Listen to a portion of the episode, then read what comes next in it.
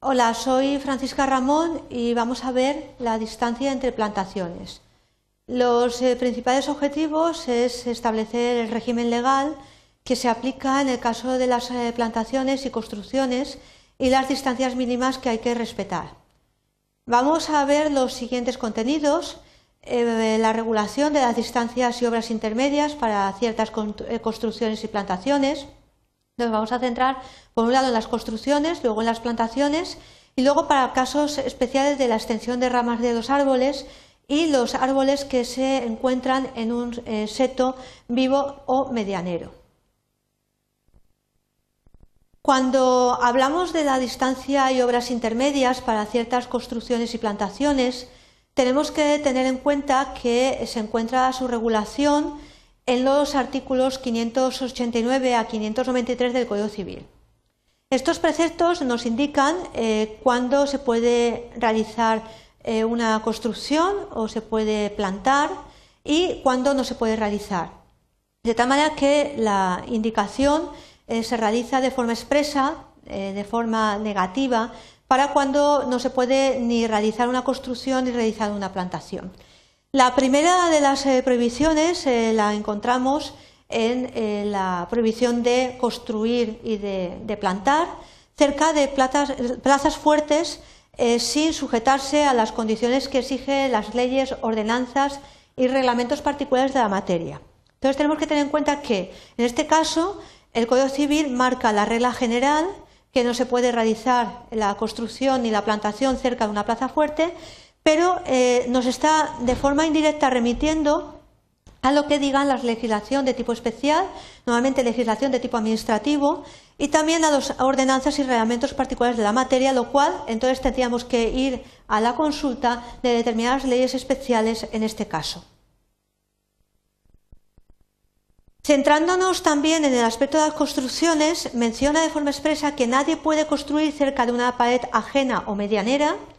teniendo en cuenta que la pared de tipo medianero es la que separa la propiedad de dos, eh, de dos terrenos, de dos propiedades, que es la que aparece eh, como diferenciando esas dos propiedades, pero es medianera, en este caso se comparte esa pared por parte de los dos propietarios,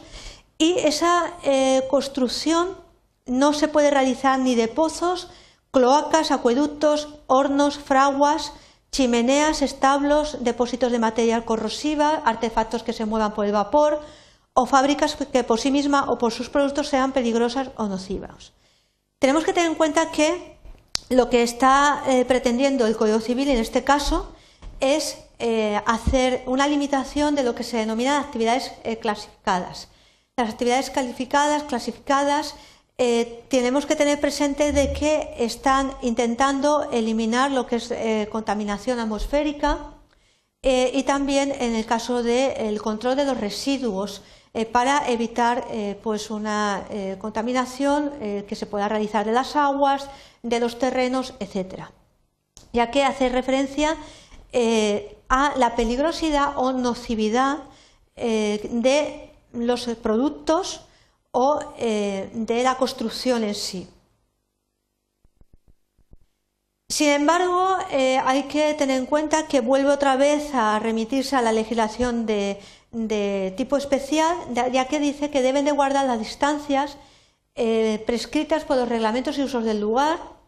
y sin ejecutar las obras de resguardo necesarios eh, con sujeción a, lo que indican los reglamentos, de tal manera que vuelve otra vez a remitirse a la legislación especial, que pues extensión no podemos eh, reproducir eh, este, en esta exposición, pero teniendo en cuenta que es todo normativa de tipo administrativo, en la cual pues son limitaciones en cuanto a las distancias que se deben de respetar.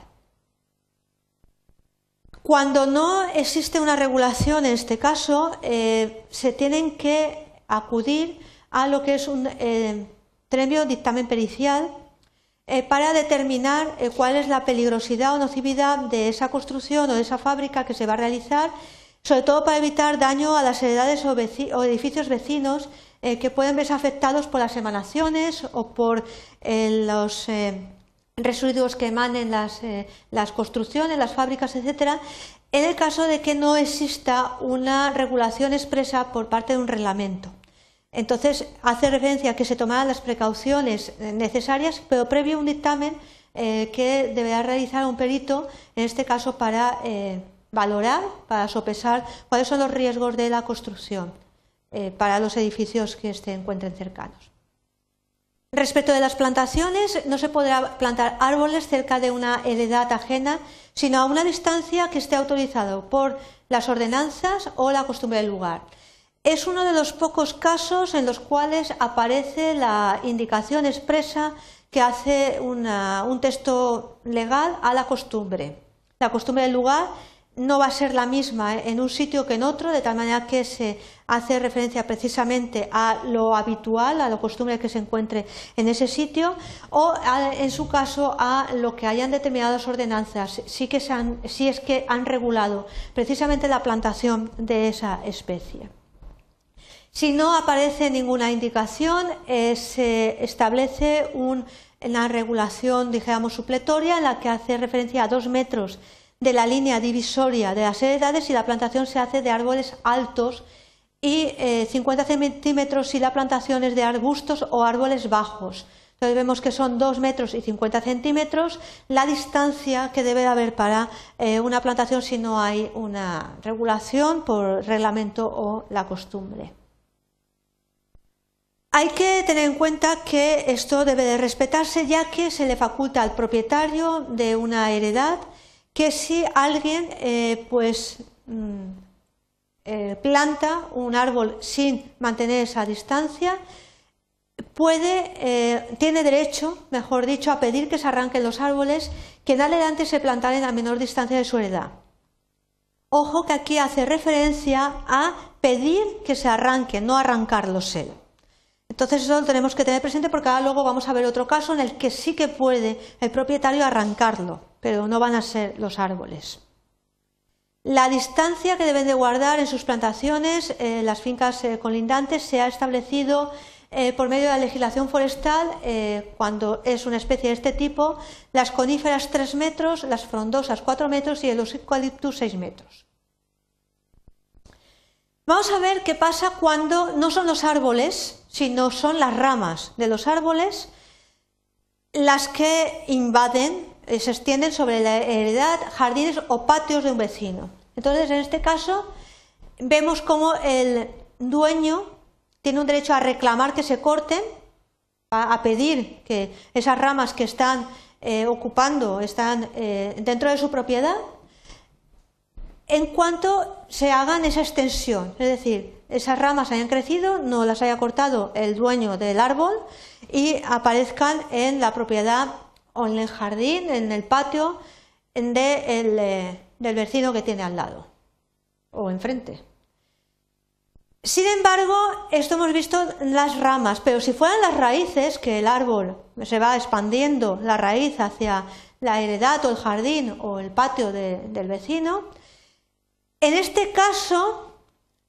el dueño del suelo puede cortarlas por sí mismo. Es el único caso en el que no hace falta ni decírselo al otro, al propietario del árbol, que las raíces van extendiéndose, sino que podrá cortarlas por sí mismo. Entonces hemos visto cómo no va a poder cortar el árbol en sí, pero sí las raíces, y no va a poder cortar tampoco las ramas, pero eh, sí las raíces siempre que se bueno, inunden la propiedad. Vamos a ver ahora qué pasa cuando hay árboles que se encuentran en un seto vivo o medianero. Entonces, eh, hay que tener en cuenta que eh, cuando existe un seto vivo medianero, los árboles se presumen también medianeros, eh, de tal manera que cualquiera de los dueños tiene derecho a exigir el derribo, los dueños de, de la medianería. Sin embargo, hay una excepción que son los árboles que sirvan de mojones eh, en este caso, que son los eh, árboles que sirven para la, separación, eh, para la distinción, para el linde, los cuales no se pueden arrancar sino de común acuerdo entre los colindantes, entre los propietarios que tienen la propiedad que colinda, que linda entre las dos propiedades. De tal manera que una cosa son los árboles que sirven de separación y otra cosa son los árboles que están ahí, que pueden estar plantados en un seto vivo o medianero. Bien, como hemos visto es muy interesante todo el tema de las plantaciones y las construcciones, Y lo más importante que tenéis que tener en cuenta es que hay unas distancias mínimas que marca la legislación